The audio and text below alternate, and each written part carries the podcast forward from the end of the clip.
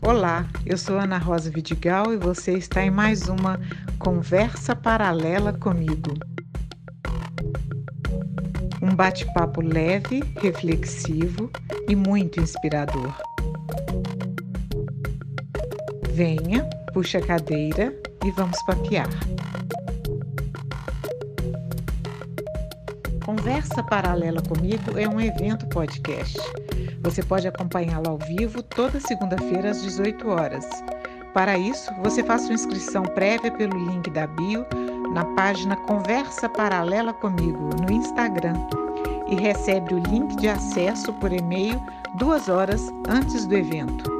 Além da certificação de participação, você tem o privilégio de interagir com o nosso convidado e os participantes pelo chat durante a conversa. Se você perdeu algum episódio ou quer ouvir aquele de que gostou mais, acesse a página Conversa Paralela comigo no Instagram e você terá acesso a todos os episódios de nosso podcast, de nosso evento podcast. Toda semana, um episódio novo para você. Olá a todos. Sejam bem-vindos ao Conversa Paralela comigo. As histórias me encontram, me disse um dia Madu Costa. De voz firme e acolhedora, de gente que vê a vida com inteireza e entusiasmo, na acepção plena da palavra, cuja origem no latim e no grego significa estar inspirada por Deus. Depois do silêncio, recebemos, na conversa paralela comigo, a arte na palavra, escrita ou contada pela oralidade ou desenhada, mas sempre permeada de ancestralidade e humanidade. Conosco hoje, Madu Costa. Seja bem-vinda, Madu. Olá. Tudo bem, Ana Rosa? Tudo bem com você? Tudo ótimo. Muito obrigada pelo convite. Estou chegando. Nós agradecemos, Madu. Eu também, estou muito agradecida, muito feliz com esse encontro. Madu é escritora, pedagoga, arte educadora, cordelista e contadora de histórias. Foi professora por 40 anos. E desde a lembrança da comida de cerca nos quintais da Sagrada Família, até a travessia de oceanos para chegar em Moçambique, no continente africano, Madu Costa canta e conta por meio de versos de cordel e até de haikai, e na literatura juvenil, com tantos e tantos livros publicados e reconhecidos aqui e acolá, Madu conta as suas histórias, a minha, a sua, as nossas. Por esse encontro vivo com Madu, é que eu tenho a honra de recebê-la aqui no Conversa Paralela comigo, nosso evento podcast. Venha, puxa a cadeira e vamos papear com Madu Costa. Que delícia! Nossa, só, só essa apresentação aí quase que me deixa sem palavras, hein?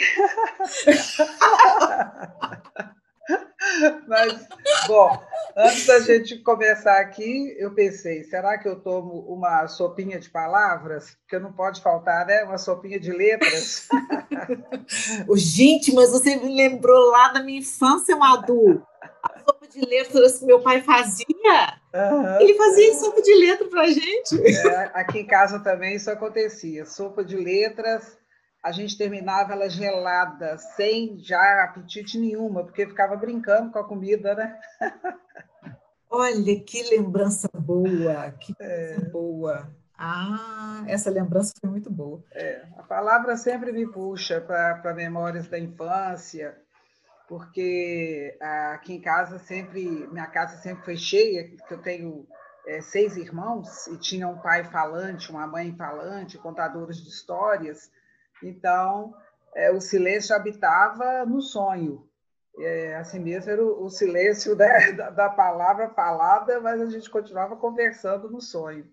Portanto, é, a mesa era um lugar sagrado, um lugar do encontro, com todo mundo com seu lugar marcado, o pai na cabeceira, né? sempre aquela coisa é, das heranças portuguesas E, e ali a gente proseava. O pai contava a, as lidas do dia, a mãe também, que trabalhava fora, e o pai contava das articulações políticas que ele estava fazendo, porque ele sempre foi é, líder sindical, líder operário, ele estava sempre articulando pelos direitos do proletariado e aquela coisa toda. Então, o papo era animado.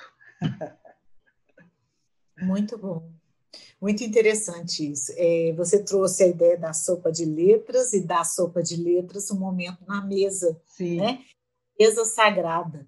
É, eu concordo com você, eu acredito nessa sacralidade do momento da, da, da partilha, né? É, é a companhia, né? Compartilhar o pão, não é, Madu? Com certeza. E era assim, um, era um, uma aula, toda, toda vez que a gente assentava à mesa, era um momento do encontro e era um momento também de, de, de filosofar, de, de pensar na, na, sociologia, na antropologia, porque pai trazia isso tudo para a mesa, tanto meu pai quanto minha mãe, porque eles diziam: é, a comida é, vai ser servida, cada um vai lá no fogão, serve o prato, mas jamais com os olhos da gula. Porque se vocês encherem o prato, vocês vão ter que comer tudo que puserem no prato. Aqui não existe jogar comida fora. Precisamos pensar em quantas pessoas morrem de fome. Então, não, nós não temos o direito de desperdiçar.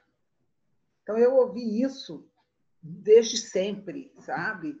Então, a coisa do é, vai lavar a mão, fecha a torneira a hora que estiver ensaboando, vai lavar a cabeça, fecha o chuveiro. Isso eu escuto desde que eu me entendo por gente né? Como diz o outro, desde priscas eras.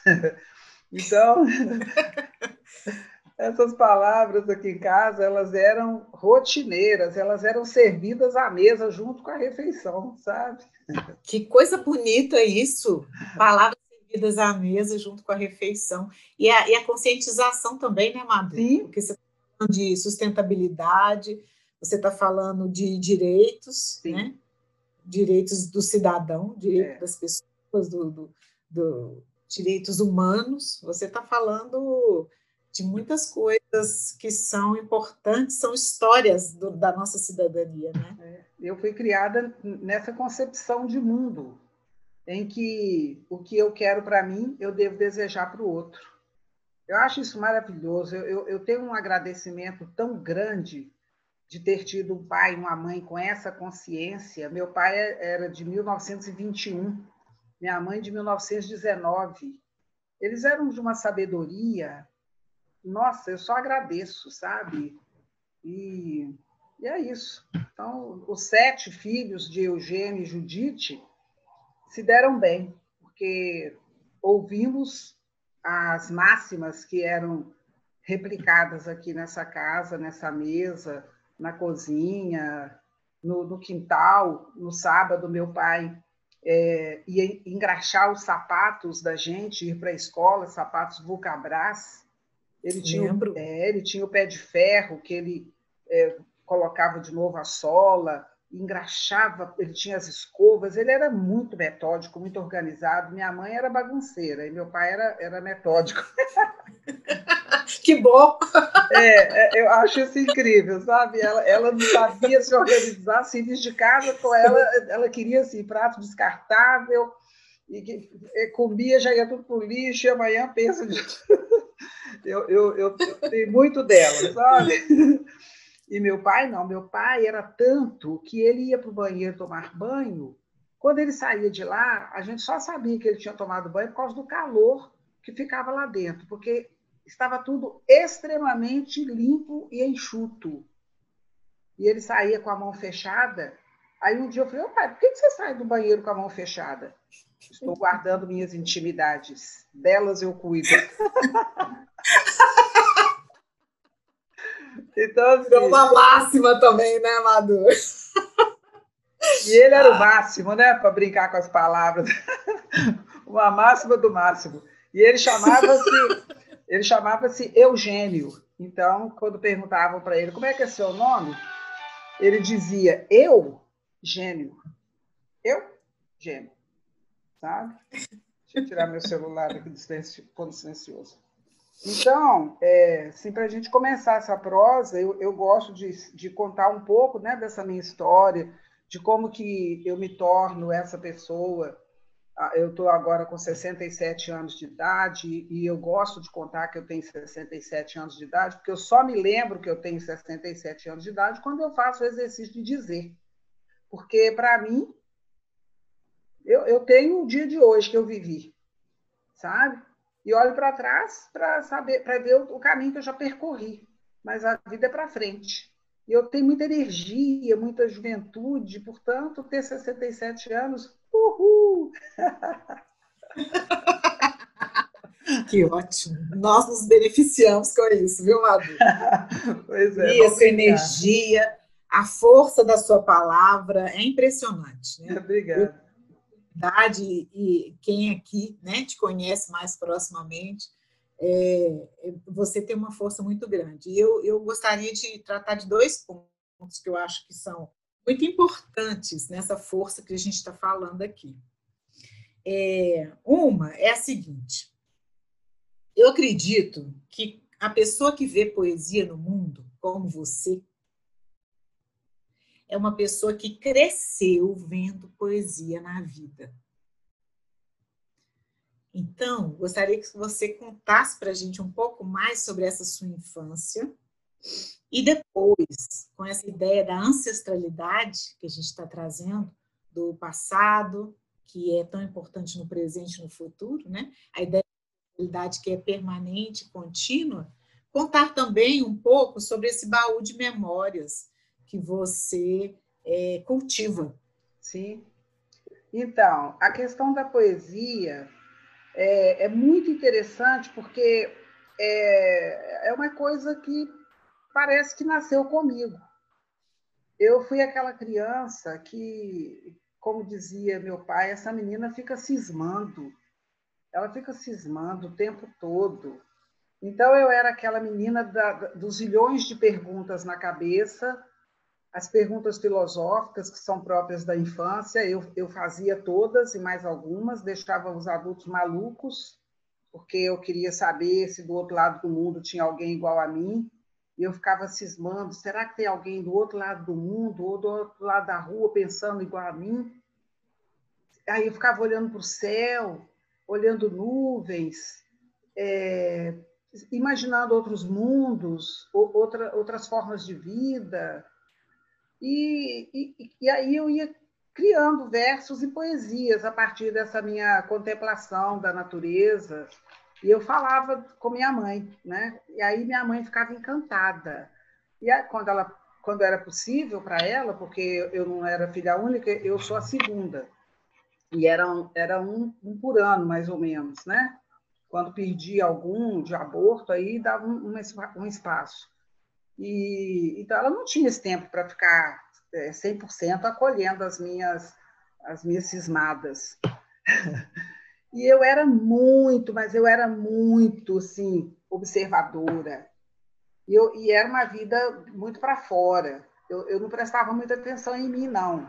E um detalhe que eu nasci com um, uma, uma, pequena deficiência visual, eu era estrábica, então, eu tinha os olhos tortos, eu sou canhota, e, e era essa, esse bicho esquisito que ficava lá, como diz o outro, olhando para tudo, pensando no nada, ou, ou pensando no tudo e olhando para olhando para não sei onde, né? Atira no, no peixe, acerta no gato, aquela coisa. Ai, que genial! É, e, e, meu pai sempre foi muito, muito brincalhão com as palavras, ele, era, ele tinha umas tiradas ótimas. Então, assim, a casa era cheia de riso, porque a, as, as, os versos que ele fazia dentro de casa, que ele contava, por exemplo, fui passar na pinguelinha, chinelinho caiu do pé, os peixinhos reclamaram, jacaré não tem pescoço. Sabe? Ficava todo mundo esperando é. o, o, verso é, óbvio, né? Que cheirinho de chulé. Não, ele falava, jacaré não tem pescoço. Aí a gente rachava de rir. E, e, daí a pouco ele vinha com outra, daí a pouco ele começava a cantar Maria Candelária, é alta funcionária, subiu de paraquedas, caiu na letra O. e ficava cantando. Coitada da Maria, não sabe o que queria, chorava, chorava, chorava de fazer dó e, e danava a rir, sabe?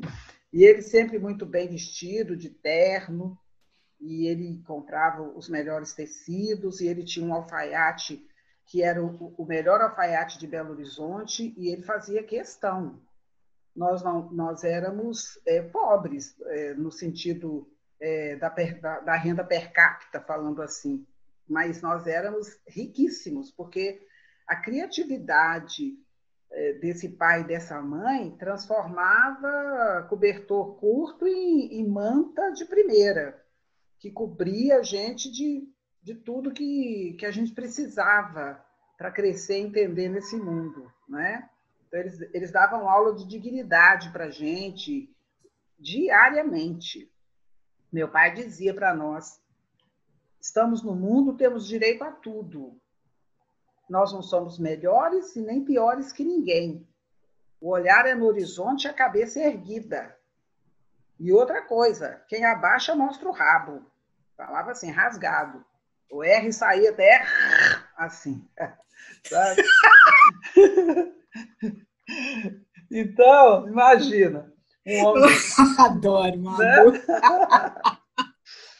Portanto, é, é, essa, essa poesia, ela estava solta, estava solta dentro de casa, e eu tinha o, os canais abertos para captá-la, para perceber, percebê-la é, na comida que minha mãe servia, na, nas brincadeiras que o pai fazia, na, na, na, árvore que dava flor e eu sabia em que mês do ano que ela ia voltar a dar flor, que eu observava muito isso, passarinho cantando.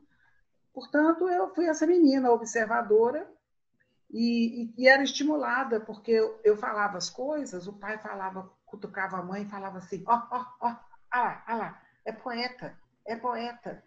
E eu fingia que eu não estava escutando, mas ficava rindo por dentro, sabe? Ah! então, foi dessa maneira que eu cresci, é, acreditando que eu era poeta. E quando eu vou para a escola, naquela época, né, tinha os quadros para expor as melhores composições, que os textos eram chamados de composições. Sim, e, e as, as, minhas composições. A gente vai denunciando, por isso que eu já falo a idade de é. Eu sou do tempo da composição, do sapato vulcabraço. Pois é. Então a gente já conta logo, né? Que pronto. É fica, bom essa Fica tudo né? contextualizado. Ah, e outra coisa, a sopinha de letrinha. Eu nunca mais vi esse macarrão com, com letra, ele ainda existe? Menina, nem sei, deve existir, sabe? Mas é porque agora a gente já já está no computador, né? Não deve ter sopa de letrinha integral, aí a gente acaba no do setor. Porque, puxa vida, né? Credo, é sem lactose, é sem. É, é, pelo amor de Deus. É. Então, a, gente, a gente só vai para o setor dos lights, dos diet, dos integrais. Nossa Senhora. Enfim, deve ter sopinha lá. Olha só, a Laura está dizendo aqui para a gente no chat que existe sim. tá vendo? Que bom. Qualquer dia desse eu vou, eu vou, vou tomar uma sopa de letrinhas, porque aquilo me fazia um bem. Eu, eu, eu escrevia ah. poesia no prato de sopa. Pois é. Né? Aí fazendo um trocadilho, poesia dava sopa no meu prato. ah, falando em, falando em sopa, vamos falar da comida de cerca. Ela está nas memórias da Sagrada Família, ah, tá? sim, sim. É, é, como eu falei, né, a questão da, da riqueza, de, da criatividade desses pais, a minha mãe trabalhava fora. Ela, ela era enfermeira, então ela trabalhou no Hospital São Francisco de Assis, no bairro Renascença, aqui em Belo Horizonte, Concórdia, por ali, e depois ela, ela foi para o INSS, no posto aqui da Sagrada Família, onde a gente sempre viveu. E era uma loucura, mas quando ela estava em casa, as comidas de Dona Judite eram uma coisa assim de louco. e ela gostava demais de fazer comida com as folhas disponíveis no entorno do, da casa, assim, nos lotes vagos, que ainda eram muitos. O mercado imobiliário não tinha ainda tomado conta do, das nossas flores alaranjadas, nem das nossas comidas de cerca. Portanto, a gente comia lobrobrô, que é o orapronobis, né? Nós comíamos caçanção, que é uma, uma folha espinhenta, mas ela sabia fazer junto com o lobrobrô, e jiquiri. Era um guisado dessas três folhas. Aquilo era forte, que a gente comia com pimenta, com angu, que era oh, hum, delícia. Tá dando até água na boca. Ah! comia aquilo com angu. E, e a gente sempre gostou de pimenta. Desde pequena a gente experimentava pimenta, porque o pai e a mãe comiam pimenta com a boca tão boa que a gente se dava ao, ao desfrute de experimentar. No começo aquilo queimava a boca, que era uma beleza, mas a gente tinha que manter a pose. Não, não, que isso, não está nem, nem queimando, né? Aí pronto. Fazia um aquário na barriga de tanto encher de água para ver se melhorava. E, portanto, mamãe fazia essas comidas, né? Além desse cansanção, jiquiri, lobrobrô, ela fazia taioba, taioba, aquela coisa mais deliciosa. E Maria, Maria Godó, que é, tem um outro nome, mas eu estou lembrando de Maria Godó. Tudo isso ela achava nos arredores da casa. Aí lavava. Eu lembro que usava vinagre na época, na, na época a sepsia das verduras era feita com água com vinagre e dava aquela refogada rápida na, na gordura de coco. Nós somos criadas com gordura de coco, sabe? Gordura de coco que vinha na lata, chamada era Dumont, uma lata azul e branca. Porque como meu pai era tinha doença de Chagas, ele não podia usar é, gordura de porco e nem outras nem outros óleos. Então aqui em casa a gente usava gordura de coco para refogar a comida e o azeite de oliva que era um requinte. Era na lata, era um, um, um azeite português, não sei que lá da beira, que meu pai furava os dois buraquinhos e punha um preguinho para sair só um fiozinho mesmo de, de azeite. E ele ficava medindo. Mas não é para comer azeite com a comida, não, é comida com azeite. e, e, então, essas comidas, elas alimentaram a nossa infância, elas, nos fortaleceram e, e mãe ia contando para nós os benefícios daquelas folhas. Então ela falava, olha, o Orapronove hoje eu estou fazendo com miolo, miolo de porco. Mas o Orapronove por si já vale como bife, porque tem proteína, tem sais minerais, tem isso. Ela, ela ia descrevendo, ela parecia uma nutricionista fazendo a tabela nutricional daquela folha, tá? E, e, a gente comia, e aqui em casa não tinha essa história de escolher o que comer, não. Naquela época tinha que agradecer a Deus, comer o que tinha e comer tudo, né? E pronto. Então, essas comidas de cerca sempre fizeram parte da nossa vida e até hoje a gente revisita isso. Eu, eu plantei agora um pezinho de Ora Pronobis, e no meu aniversário, que foi agora em março, eu, eu, né, eu fui agraciada de poder aglomerar pessoas aqui na minha casa, que ainda a gente não estava no confinamento, eu sou do dia 2 de março. Então, no 29 de fevereiro, eu tinha aqui na minha casa umas 35 pessoas comendo orapronobe. Aí eu fiz orapronobe com frango, orapronobe com costelinha de Nossa. porco e orapronobe com, era um, e com carne moída sabe? E angu. Ou o povo comia e voltava na fila, sabe? voltava e voltava e voltava. E eu tenho, eu tenho primas que moram na rua próxima aqui, que elas têm uma floresta de, de Ora Pronobe. Aí eu, eu, que delícia! E quando eu peço, sabe aquelas pessoas assim, as gentis de plantão? Elas mesmas, elas têm a luva de, de, aço, elas vão lá com a tesoura própria, desfolham a, o Orapronove todo, me entregaram sacos e sacos de Orapronove já na folha. Eu, eu não tive problema de espetar o dedo com nada. Elas me deram de presente muitos sacos já no papel, já higienizado, folhas de Orapronove. Aí eu fiz. Menina, nem te conto a delícia que foi. então eu estou sempre, eu estou sempre atualizando essa memória, é, dessa comida de cerca, sempre trazendo para o presente, é, para honrar a minha ancestralidade, sabe? Para poder continuar ganhando é, vitalidade, porque eu sei dos benefícios dessas comidas. Elas são comidas afetivas, então elas alimentam mais que o estômago, elas alimentam é, é um, um, um, povo inteiro, uma ancestralidade inteira, sabe? Eu, eu, eu, diria até que é comida de santo. Sem saber, eu, eu digo que sim, sem, sem, sem problema de estar tá profanando nada, porque são, são perfeitas, sabe? Então é, é assim.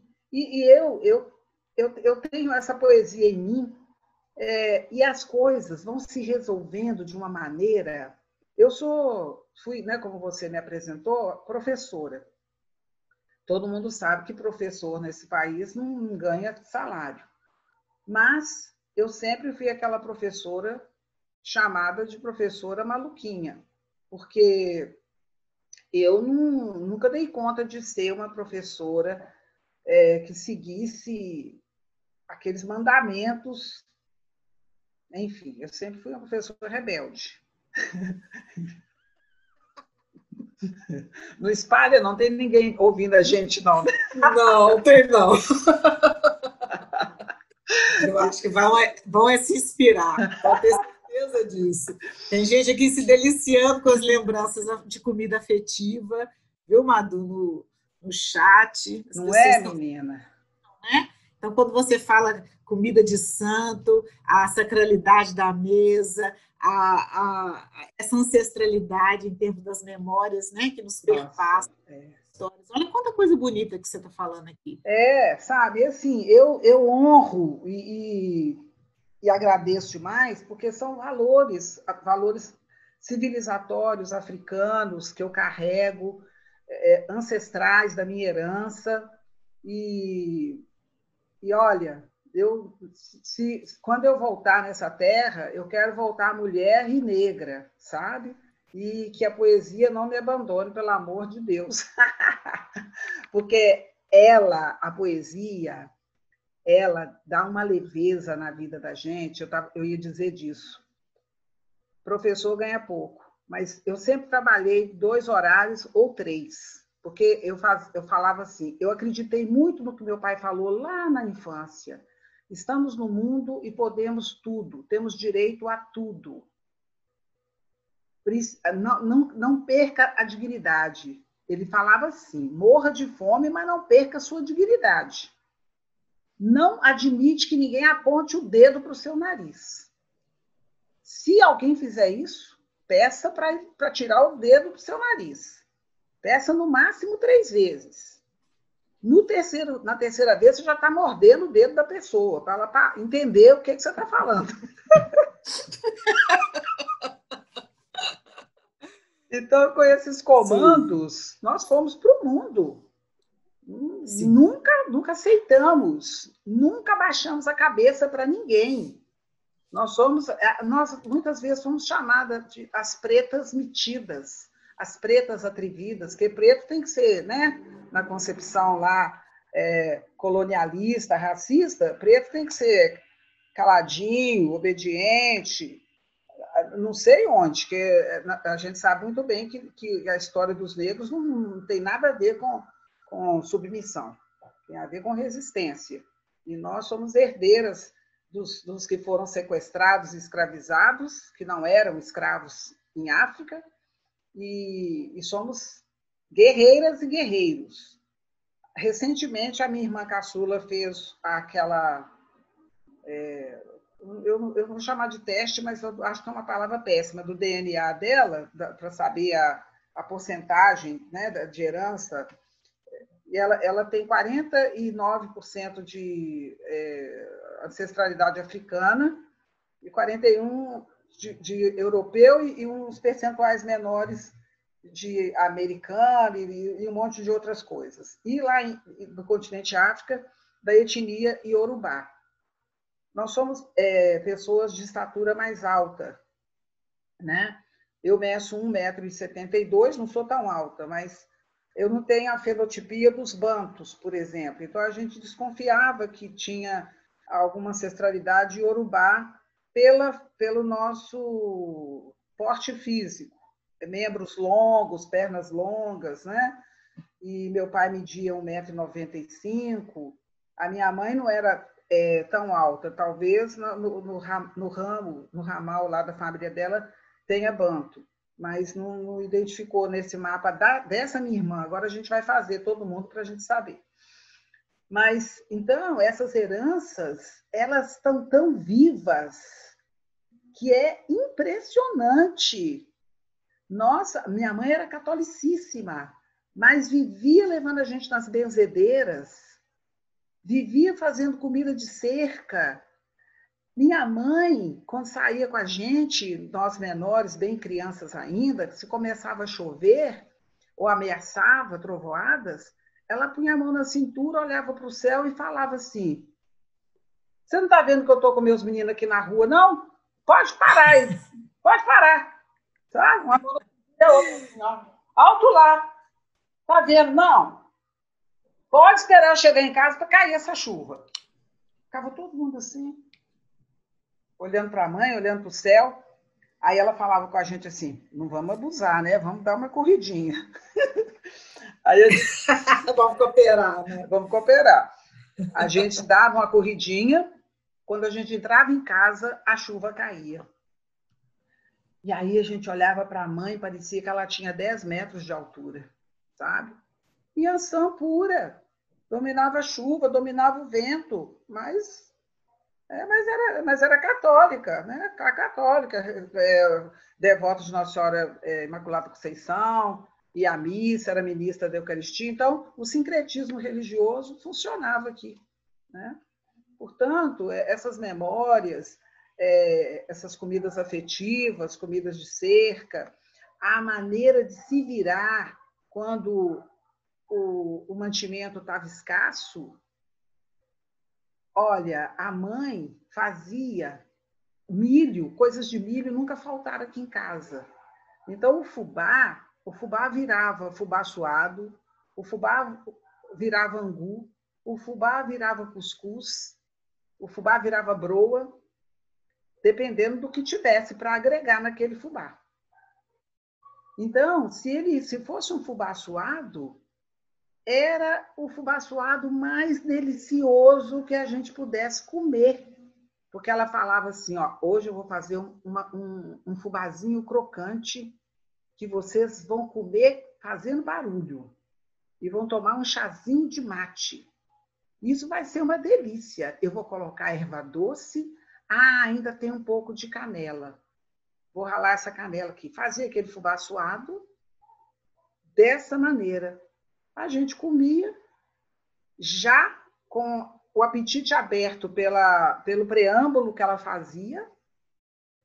A crocância, a gente já ouvia aquilo antes de, de colocar na boca, né? Então, quando mastigava, exagerava mais ainda para valorizar. então, tinha sonoplastia, tinha tudo. Olha, olha que poesia, né? Olha que é isso. E como que a palavra tem um poder de dessa imaginação, dessa criação e ao mesmo tempo de fazer real. Exato.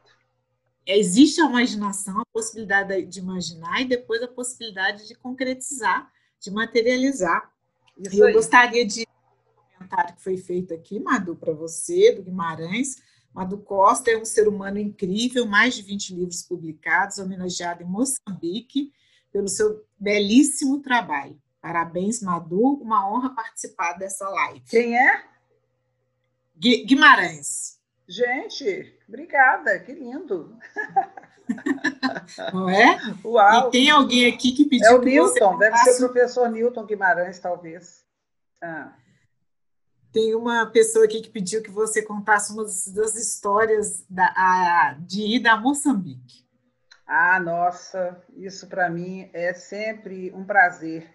Ah, ah, hoje, hoje em dia, um prazer assim, com um elevador que sobe e desce dentro de mim, da saudade que eu tenho de Moçambique, sabe? Eu fui a Moçambique e fui a Angola também.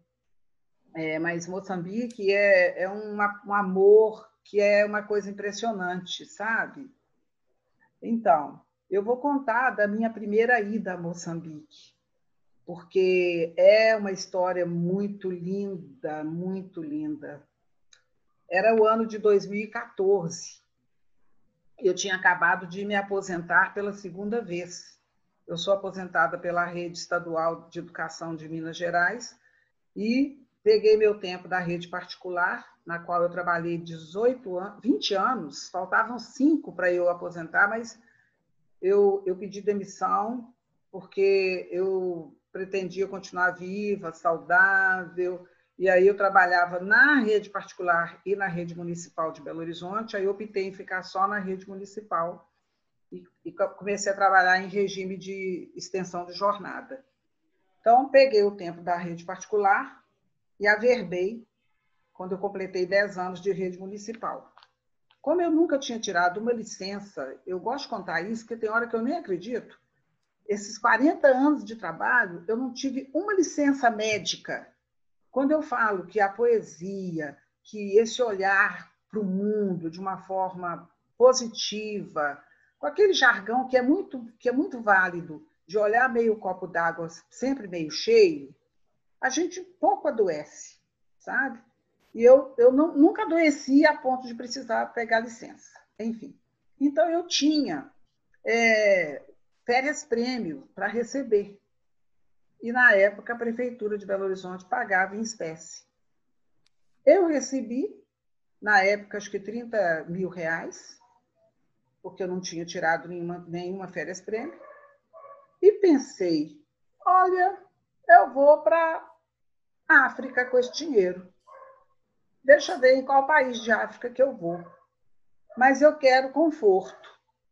Eu não falo inglês e não quero falar, não vou falar mesmo, a não ser the books on the table. Então eu quero um país de língua portuguesa. Aí fiquei lá olhando os países, ex-colônias portuguesas, e lembrei que eu tenho uma sobrinha chamada Denise, que fez o campo do mestrado dela em Moçambique. Aí eu falei, ah, ligar para Denise para ela me contar como é que foi lá. E quem sabe eu vou para Moçambique. Quando ligo para Denise, ela me dá as melhores referências, já foi me passando contato da rede de amigos que ela tinha tecido lá naquele país. E ela, muito proativa, já foi ligando para. Aliás, já foi é, entrando no Messenger de uma amiga dela chamada Floyd, fez um grupinho das três, e me pôs em contato com essa menina lá. Me apresentou, Floyd, na maior gracinha, tia de Denise é minha tia. Veio para Moçambique e vai ficar na minha casa. Aí eu pensei, oh meu Deus, que, que maravilha, né?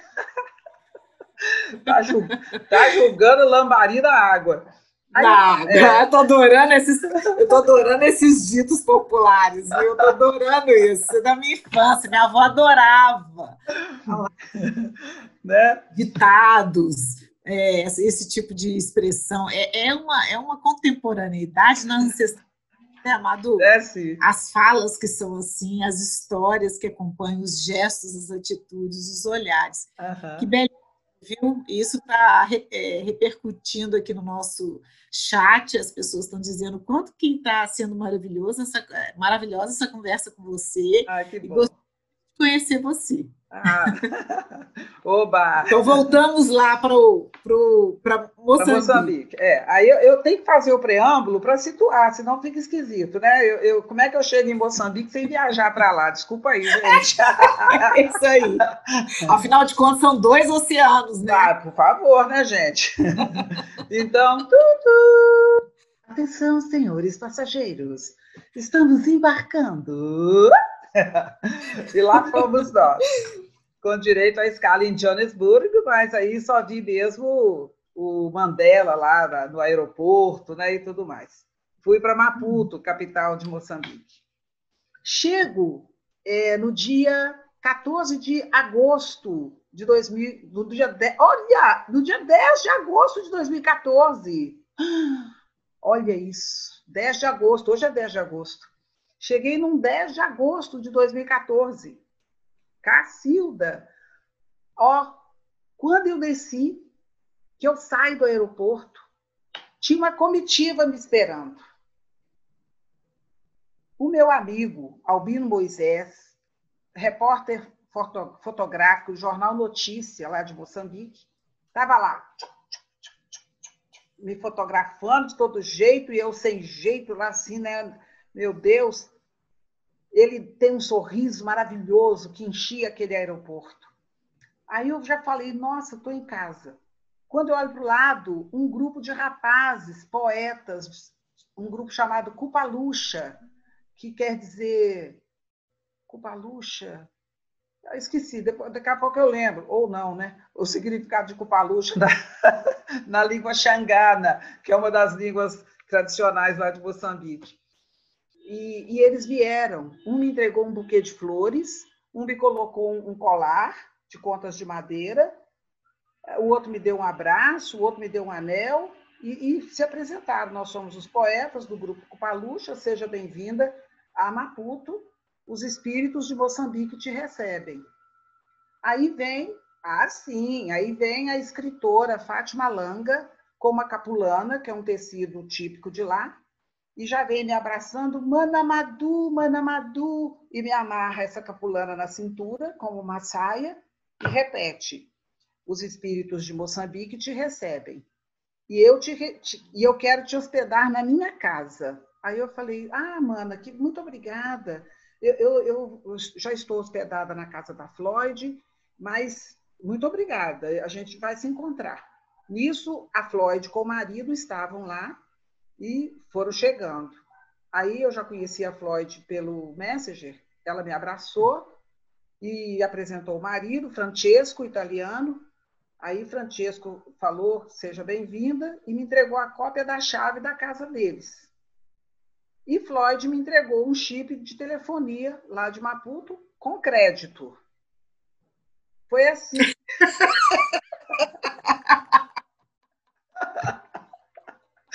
Detalhe importante, né, Madu? Oh, oh. Eu fico assim, sabe? Até hoje, até hoje eu estou de boca aberta com isso. Eu fiquei, eu fiquei assim tão tão encantada. Falei, meu Deus, se o paraíso não for aqui, eu, eu não preciso ir para o paraíso, eu já posso ficar aqui. Já tá bom, que... tá ótimo. Tá né? ótimo. Que celebração, que Nossa. coisa linda. Menina, isso foi o começo, a minha chegada. Como que não apaixona? Sabe? Sim. Sim. E olha, não foi aquela coisa só da chegada, não. Eles mantiveram esse nível de, de recepção. Esse meu amigo, jornalista, ele, ele, falou assim: Mana Madu, eles têm mania de chamar a gente de Mana, aí completa com o nome da gente. Mana Madu, eu fiz aqui, toma aqui para você, esse caderno com a sua agenda. Você já tem é, programas nas TVs de Maputo, você vai fazer uma entrevista na rádio não sei das quantas, você vai não sei onde, na escola tal, você vai é, participar de, de, uma aula de filosofia africana na, na Universidade Eduardo Mondlane. Você... Aí eu falei assim, é, que hora que eu vou respirar? Né? que, hora, que hora que eu vou passear? Uau! Ele fez uma agenda sem falar que eu fui nessa data porque ele me disse, Madu, venha para participar do Festival de, Nacional de Cultura de Moçambique. Traga os seus livros, que eu vou te inscrever para você fazer uma apresentação dos seus livros na, no festival. Que bacana, mano. Ah, aí eu falei, mas mano, não é um festival nacional? Aí ele deu aquela risada boa e falou assim: vai ficar internacional por sua causa. Ah! Adorei! Gente! Ah, genial! Então, Moçambique, vocês não têm noção. Eu fui tratada como rainha, sabe? Eu já achava que era rainha, lá eu tive certeza, né? O que, que eu vou fazer? Que lindo. Não, gente, lindo. O, o festival, ah. o festival aconteceu numa província a 500 quilômetros de Maputo. 1.500 quilômetros, era, era chão pra caramba. Nós viajamos de carro. E é da província de Inhambane. Aí eles já tinham reservado um, uma pousada lá para eu ficar. E arrumei até um namorado lá também, foi ótimo. Né? Então, assim, foi tudo perfeito na minha primeira ida a Moçambique. Eu fui para ficar 15 dias. Na véspera da minha volta, eu combinei com o taxista que já estava me levando e, e trazendo para os lugares enquanto eu fiquei lá. Quando eu voltei para Maputo, fui cumprir a agenda que o Albino tinha me arrumado. Ainda consegui visitar. Não, eles faziam o city tour comigo, me leva. Gente, Maputo é uma cidade cosmopolita, a cultura é efervescente, tem N centros culturais cheios de sarau sabe? E é, é incrível. Centro Cultural Brasil Moçambique, é, é, é Alemanha Moçambique, França Moçambique, é, é impressionante. A turma, no mínimo lá, os jovens, classe média, classe média baixa, média alta, eles falam no mínimo três línguas: português, inglês e, a, e uma das línguas tradicionais. O inglês muito influenciado pela África do Sul, que é vizinha deles lá.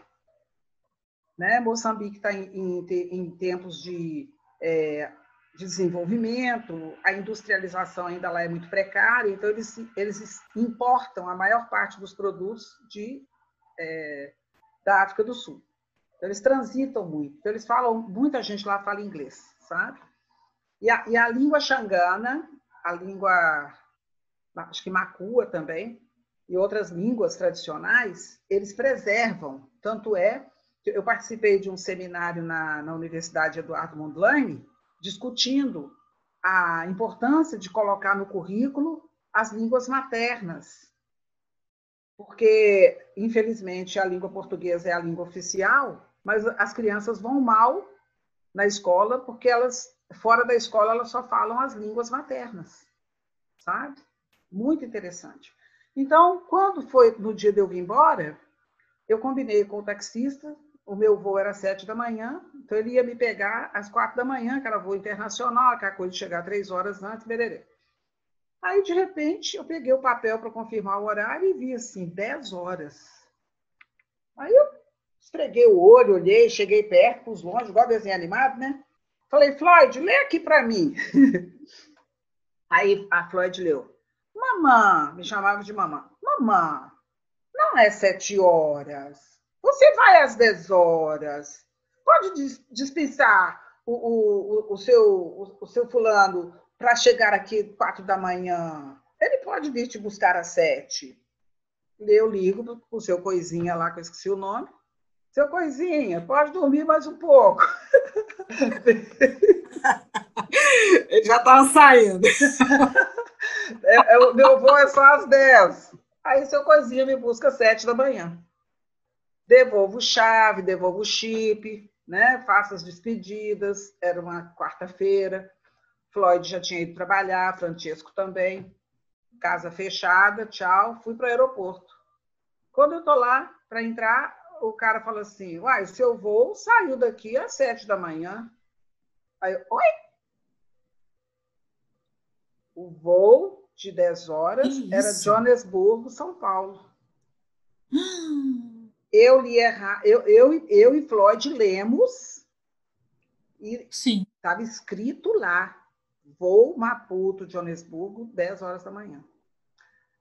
Aí nisso, o motorista ainda estava tirando minha mala, minhas malas, e eu virei para ele e falei: peraí, peraí, peraí, peraí, não tira, não, tira, não tira o resto das malas, não, vou ter que voltar com você. Aí ele fez assim. Eu falei: calma, eu tenho dinheiro aqui para te pagar. Peraí que deu zebra aqui. Aí eu falei com o moço do balcão, moço, o que, que eu faço? Não tem outro voo para Joanesburgo? Não, pelo amor de Deus, eu tenho que ir embora. Ele falou, minha senhora, é um voo só por dia. Mesmo se tiver, a senhora não chega em tempo de pegar a conexão que sai às 11. Olha aí para mim, então, amanhã. Amanhã só tem que pagar uma multa de mil dólares. Aí eu falei, ha, ha, ha, ha. Aí eu falei, moço, eu tenho 200 dólares na minha bolsa, que eu ia passar no free shop para comprar um perfume. Olha aí que dia que a multa é 200 dólares. Aí ele foi olhando, foi olhando, foi olhando. Cinco dias depois, lá, lá para frente, tinha uma passagem cuja multa era de 200 dólares. Então, eu fiquei mais cinco dias em Maputo. Enquanto eu estou resolvendo isso no balcão, a, o moço foi voltando com a mala que ele tinha tirado para dentro do carro e, e, falou assim: Eu vou levar é, a senhora lá no escritório da Floyd, aí chega lá, você conversa com ela. Aí nisso o telefone toca, era a Floyd para saber se tinha dado tudo certo. Aí ele fala assim: fala com ela que ela está aqui no carro. Aí na hora que eu atendi, a Floyd deu uma gargalhada e falou assim: Ah, deu certo, deu certo, o feitiço que eu fiz deu certo. Fala com, com seu coisinha para passar aqui para você pegar a chave e voltar para casa. Voltei para casa Fiquei mais cinco dias, ainda ganhei dois saraus em minha homenagem em dois é, centros culturais de, de Maputo. Então, aí trouxe um monte de tecido africano, trouxe um monte de escultura em sândalo e pau preto. Ai, sândalo! Maravilhosos, sabe? Elefantes, ah. girafas, pensadores e outras estéticas da, daquelas esculturas maravilhosas. E eu pensava assim, ai, que bom, fiz minhas compras de Natal, agora eu vou ficar chique, vou dar só produtos africanos. E perfumados. E perfumados. Muito, muito. Uau! Aí, olha o que, que aconteceu. Enquanto eu ficava pensando, ah, esse aqui vai ser para fulano, esse para ciclano, aquilo lá, parará, parará, eu me lembrei que lá em Ambani, quando eu fiz a minha fala sobre a literatura afrocentrada do Brasil e, e me apresentei, apresentei meus livros, veio um editor lá, moçambicano, da, da editora Alcance Editores, e quis ver meus livros e me perguntou se eu tinha tempo para uma reunião com ele, que ele estava interessado em publicar os meus livros lá. Aí eu falei, gente do céu, isso aqui só melhora. Olha só. Olha isso. Aí e essa perda do avião me rendeu a assinatura do contrato, a assinatura, o apalavramento da, do contrato com Alcance Editores. Aí acertamos, ele falou para eu escrever cinco histórias, sugeriu os temas, que eram temas que eles estavam ávidos por ter é, ah. para trabalhar, para vendas institucionais e tal e coisa. Eu estava assim, todos os hormônios do prazer borbulhando no meu corpo. Então, assim, na hora as ideias. Né? A história foi saindo para tudo quanto é poro que tinha. E eles aprovaram todas as histórias que eu escrevi, sabe? Aí, gente, eu falei: o quê? Eu vou dar nada para ninguém, não vou vender tudo, que eu quero voltar para Moçambique para assinar Sim. esse contrato. Quando eu cheguei aqui, menina, já tinha gente me esperando no aeroporto, querendo saber das capulanas e, da, e das esculturas. Vendi tudo. Comprei outras passagens. Quando foi novembro de 2014, estava eu de novo em Moçambique, assinando o contrato com a editora Alcance e vivendo lá mais um mês. Dessa vez eu fiquei na casa da Fátima Langa, a escritora que me recebeu com a capulana na cintura, sabe? Olha Ao livro. Ah! Olha! Os cabelos de mala. E outros contos. São e três outros, e outros contos. contos. São três histórias nesse livro, sabe?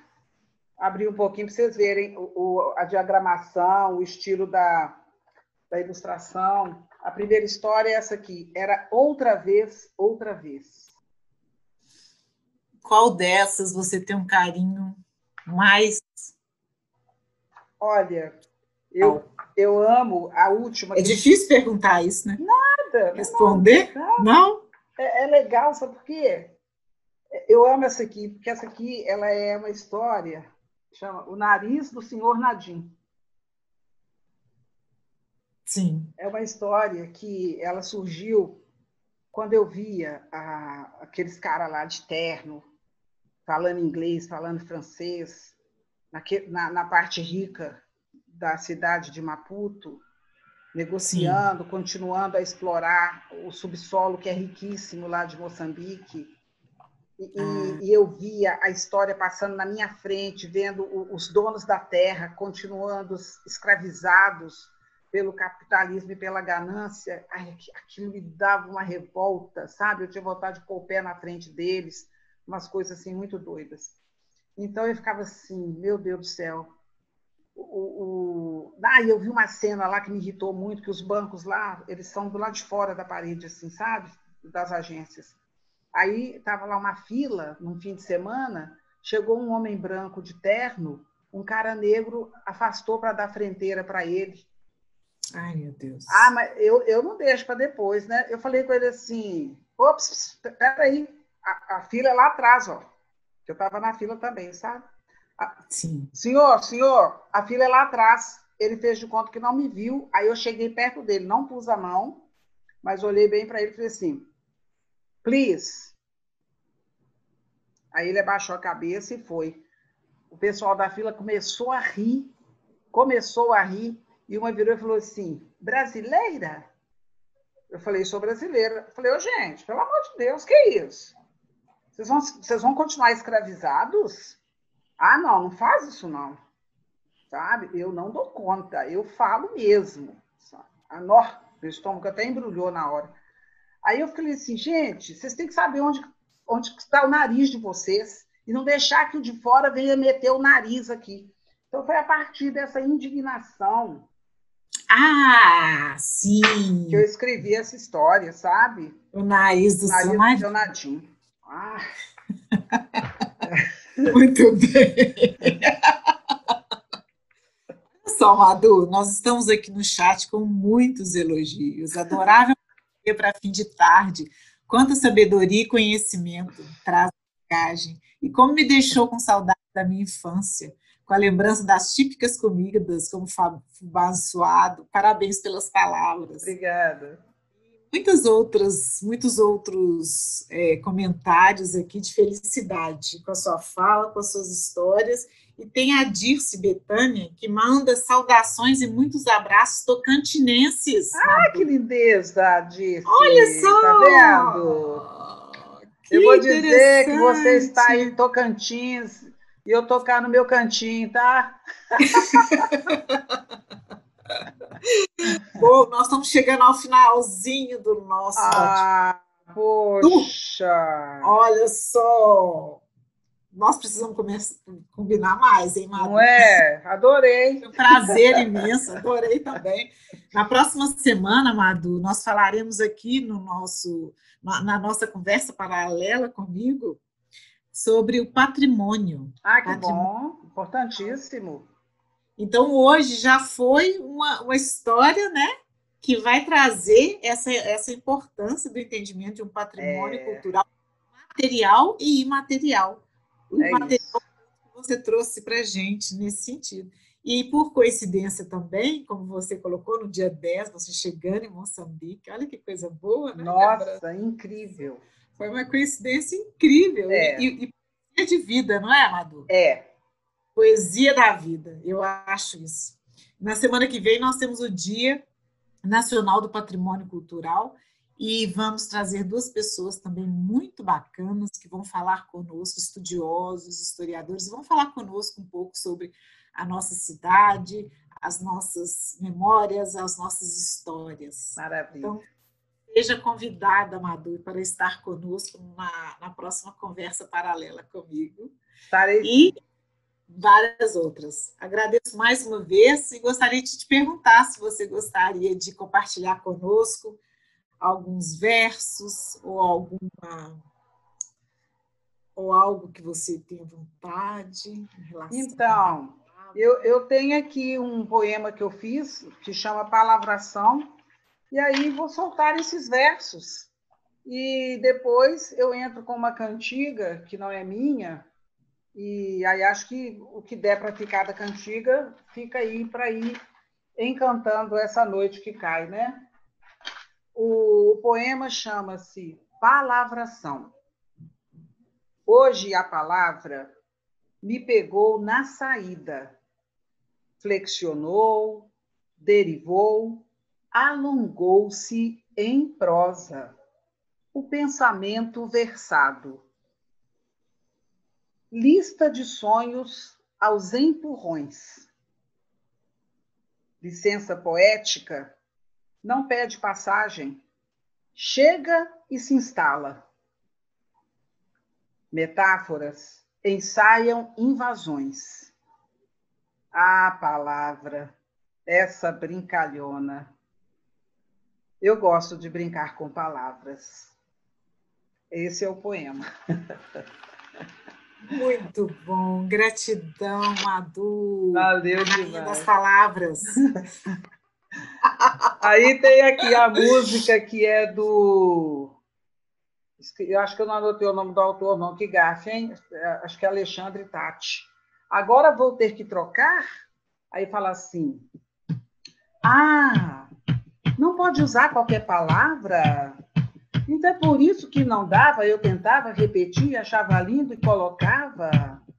Se não cabe, não, se não cabe, se não pode, tem que trocar de palavra. Ah, mas é tão boa essa palavra carregada de sentido com um som tão delicado. Agora vou ter de trocar. Ah, vai se danar. Ah, tem que caber. Ah, ninguém, ninguém, ninguém, ninguém, desculpa. Ninguém repara. Ah, tem que entender. Ah, mas está na cara. Então muda. Ah, ah. Hum. Ai, ai, ai, ai, ai, ai, ai. Hã? Tá. Nossa, é isso?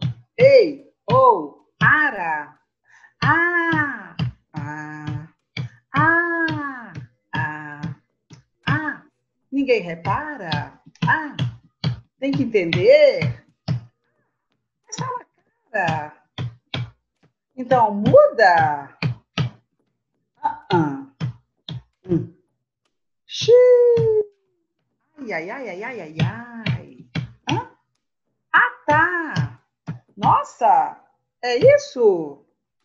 Ei, ho, ara, a, an, a, an.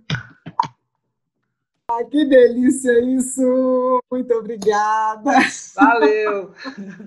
Gratidão, Madu. Foi um prazer imenso, um prazer imenso. Muito obrigada por estar conosco, Madu Costa, na conversa paralela comigo. Grande honra. Cima, Madu. E que seja. Obrigada a todos vocês. Muito obrigada por estarem conosco, por participarem. Sejam sempre muito bem-vindos. E até a próxima conversa paralela comigo. Grande abraço.